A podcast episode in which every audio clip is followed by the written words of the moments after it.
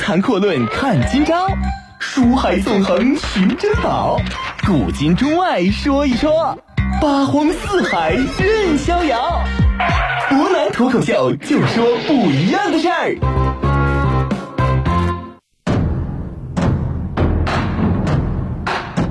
听众朋友，大家晚上好，欢迎您收听今天的博南脱口秀。今天我们讲一讲啊，孙孙权啊，孙权跟陆逊之间的这个纠葛关系。昨天我们提到呢，孙权、孙策这哥俩之所以要选择重用外地人，其实一般来说呢，两个原因。第一个，孙家出身在江东底层，容易被江东人轻视。如果说他们能够跟这些士族达成一个比较好的关系的话，那么很显然，他们就能够获得更多本地民众的支持。变相来讲呢，也就能够更容易的获得一些人的不太支持他们的这样一个态度的转变。掌控江东军权的这几个大都督啊，我们说呢，鲁肃、吕蒙，包括周瑜，都是外地人。包括东吴政权的这个代言人张昭也是外地人，包括所谓的智囊张宏同样不是本地人。东吴前期啊，在陆地将领当中，唯独能够独当一面的太史慈依然是外地人。《三国志·吴书》当中所提到的所谓江表十二虎臣，就是程普、黄盖、韩当、蒋钦、周泰、陈武、董袭、甘宁、凌统、徐盛、潘璋、丁奉这十二个人。除了董袭和凌统之外，还都是外地人。可以说呢，恰恰就是这些外来户啊，他们构成了东吴前期统治的核心。陆逊呢，这属于本地人。就算孙权是有力拉拢他，而且还娶了孙策的女儿，一般来说，在早期的时候，只能做一做二线工作。想让他带领手中的重兵在中原一带交战，是没什么份儿的。这个时候能做的事儿，只能是在后方打一打山岳，维持一下治安。一句老话，我用你。之所以用你是给外人看的，但是用你我看怎么用，我不能真正把你放到很关键的位置。毕竟在孙权看来，这些本地人跟孙家人始间始终他是有仇的，而且更何况陆家和孙家这是血海深仇。不过呢，我们都知道一句老话啊，这能人就不一样，你放哪儿都会发光。对于这些江东的士族来说呢，这种杂活实际上也是他们为数不多能够展示自己的机会。陆逊呢，不但没有把打山岳这种事儿当成杂活来敷衍，反而呢，他要把这种杂活做成一个奇迹。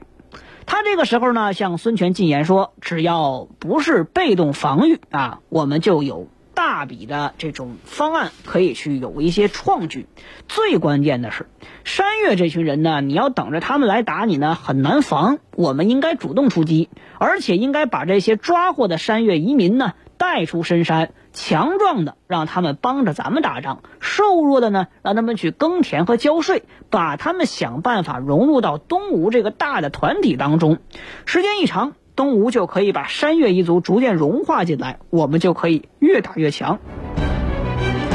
要知道啊，这个政策呢，实际上就是魏晋南北朝数百期间啊这样一个不断平蛮战争真正所使用的策略，甚至也可以说它是开了后世改土归流的一个先河，可以说是中国历史上具有影响最大的谋划之一。南方士族的精英陆逊，在这个时候可以说是对中国历史进程产生巨大影响的人物了。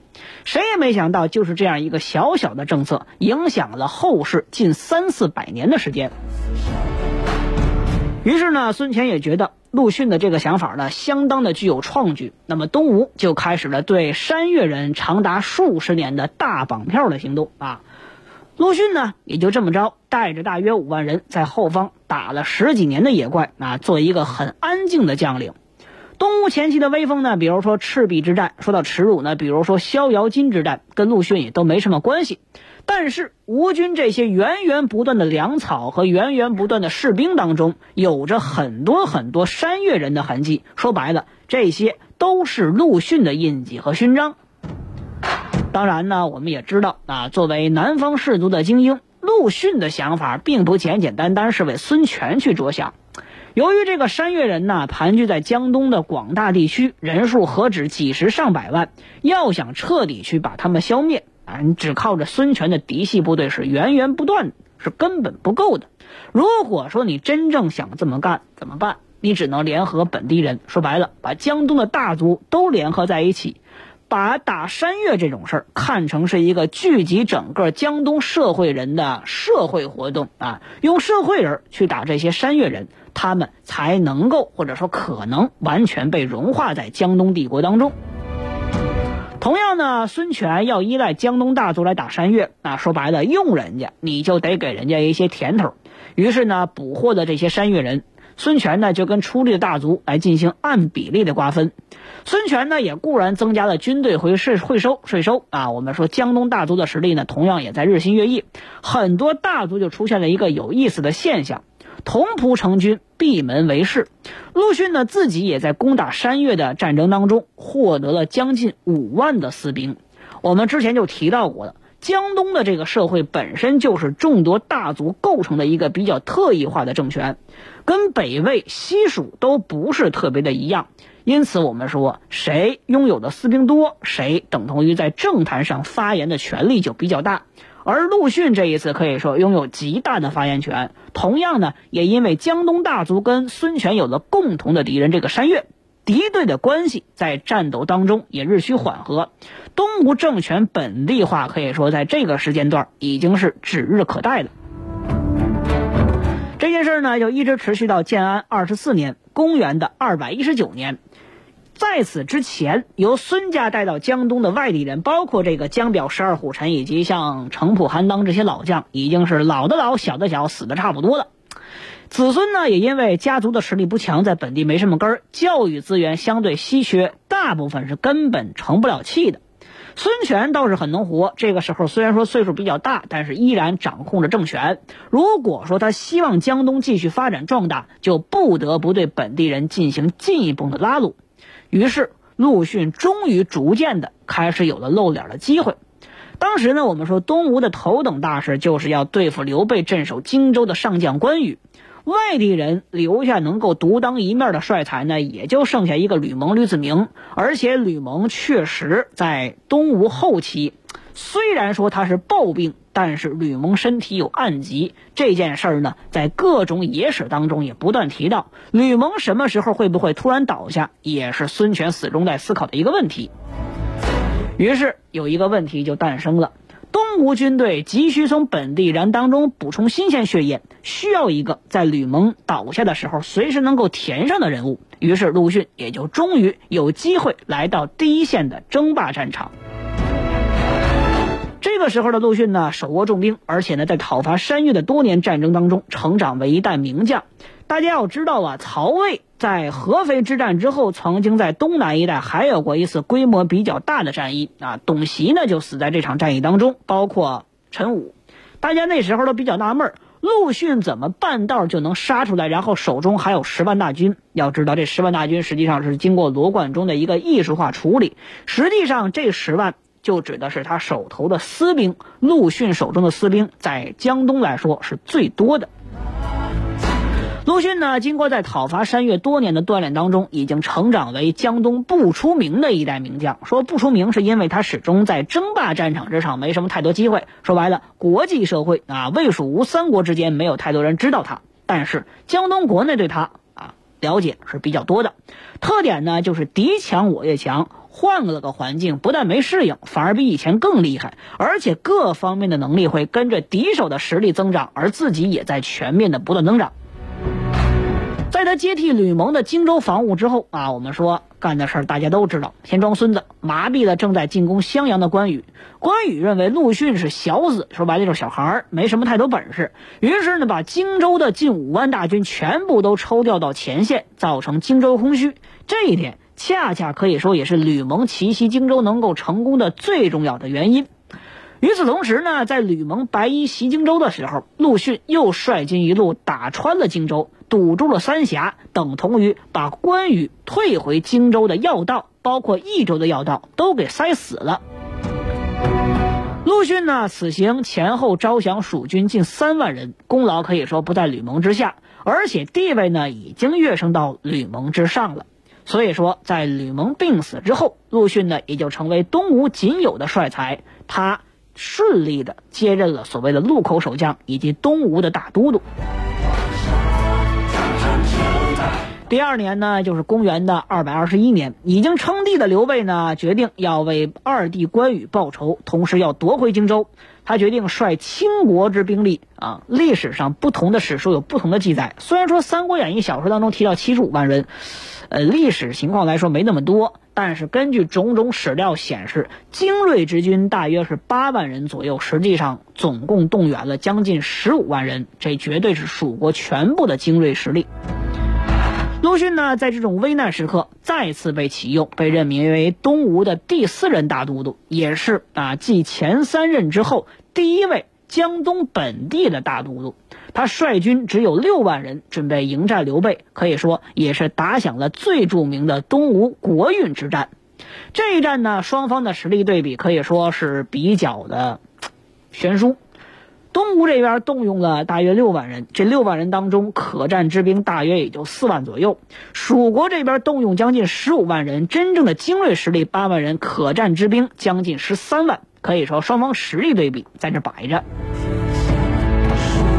同时呢，刘备还派马良等人啊进行了深入发动，发动了荆州周围的蛮族啊，比如说著名有意思的沙摩柯及他的这种六番、十五番的部落，得到一大批生力军。外加呢，蜀军的陆战一向来说是比较强的。陆逊呢，毫无疑问，这叫以弱敌强。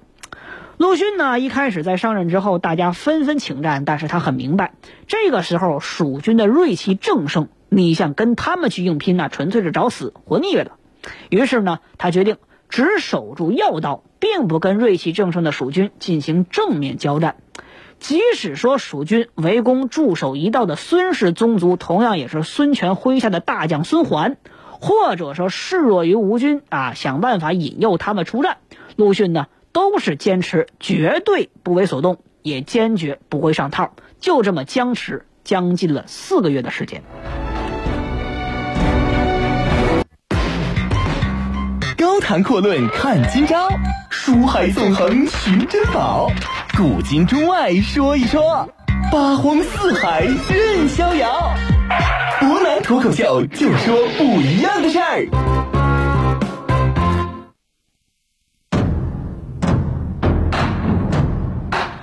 要说这场战争呢，实际上蜀国有一个很大的问题。之前我就提到了，这一场动用的都是蜀国的精锐之兵啊，可以说呢，大家的作战实力包括经验都相当丰富。但是话又说回来了。经验相当丰富，作战能力很强，也就必然带来一个问题。这个问题避免不了，也就是说，刘备手头的这几万精锐大军，除了那些南蛮人之外，剩下大部分岁数都不小了。他们的想法本来呢，说白了就是要速战速决。但是这一次，陆逊看准了这一点，于是决定跟他们使劲要拖一拖。几个月的时间过去之后，蜀军面临的问题就是师老而军疲，而且呢，随着天气变得炎热之后，为了避暑，他们就驻扎在山林附近。所谓的小说当中连营七百里啊，当然实际上没这么夸张，但是连营七十里地至少是有的。这事儿呢，就等同于给陆逊提供了一个火攻的很好机会。陆逊呢，火烧连营，连烧了四十余座。刘备完全没想到，大败亏输啊，直接逃到马鞍山附近，准备据守。但是陆逊呢，早就做好了准备，马上又开始进攻。蜀军呢，瞬间就是土崩瓦解，手头这些精锐可以说损失殆尽。刘备多年以来南征北战积累的精兵，在这场战争当中，基本上彻底都报销。自己呢也悔恨交加，最终病死在白帝城附近。虽然说呢想进击彻底吞掉蜀汉一时半会儿是不太可能，但是蜀汉暂时对东吴也了没有什么威胁。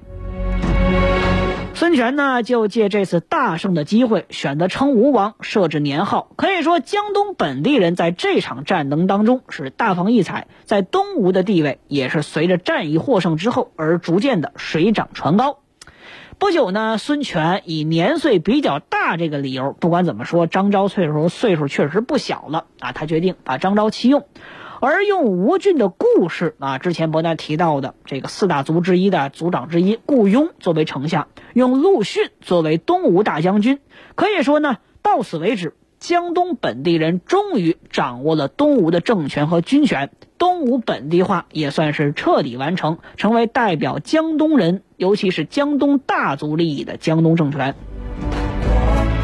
在这种比较和谐的氛围之下，利益暂时一致的孙权和东吴大族呢，都需要一个结果，结果就是孙权需要称帝，建立跟魏、蜀平等的国家，而这一点呢，可以说是需要一次大胜的。之前的夷陵之战只够称王，这一次称帝还需要一次战争进行炫耀。在以往的东吴战争当中，表现的是什么？攻弱守强。因为吴军的实力呢，重要组成部分这些江东人，他们只对防守家乡、保护自身利益感兴趣，对损失自身实力、帮助老孙家开疆拓土没什么兴趣。很多时候说白了就是出工不出力。孙十万啊，就是孙权的外号，打了个合肥，打了几十年。除去孙权本人的这个经诶军事水平实在不怎么着之外，跟这一点也是有很大的关系的。我们说呢，包括荆州方向打襄阳也从来没有什么胜绩，也就是因为这个原因。不过这一次，大家呢觉得啊，我们如果说真的帮助孙权能够称王了，那么大家都是开国功臣，这是荣华富贵的事儿。江东人决定要卖回力，打赢一次主动的进攻战。这事儿呢，就得说一下江东人鄱阳太守周访，也是后来的义兴周氏，选择诈降曹魏，引诱曹魏东线主帅南啊曹休全线南下。可以说呢，这一点曹休完全没想过。他认为本来自己率十万大军可以把江南一鼓而下。但是，孙权呢，就早就做好准备，以吴郡陆氏族长陆逊为大将，同样是江东人的吴郡朱氏朱桓，钱塘江权氏的权从作为左右都督，最终迎战曹休。而且呢，历史上要知道，孙权这个人很刻薄，真正牵马啊扶得下马的就两个人，一个是鲁肃，第二个就是陆逊。在这场战役之前呢。孙权专门为陆逊牵马，给予陆逊极高的礼遇。陆逊呢，可以说为这场战役也确实是呕心沥血，命令吴军占据了石亭附近的有利地形，等待曹休。曹休也虽然知道自己中计了。但是呢，耻于兵出而无功，并且自持手下兵多将广。这一战，曹休动用了自己麾下精锐十万人，又从西凉借的将近五万人，前前后后动用人数加在一起将近二十万人，决定这一次凭借人多，我也要跟吴军好好的来一仗。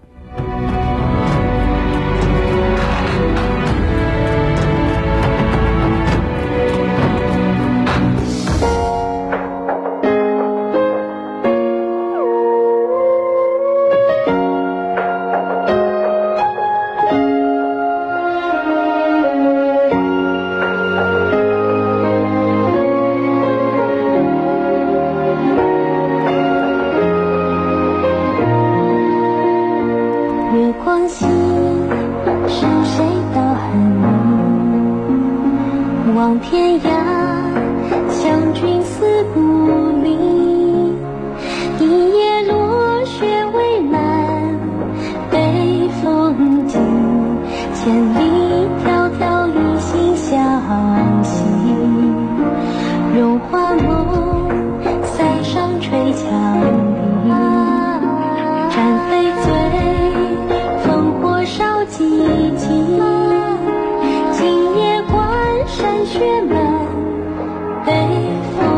to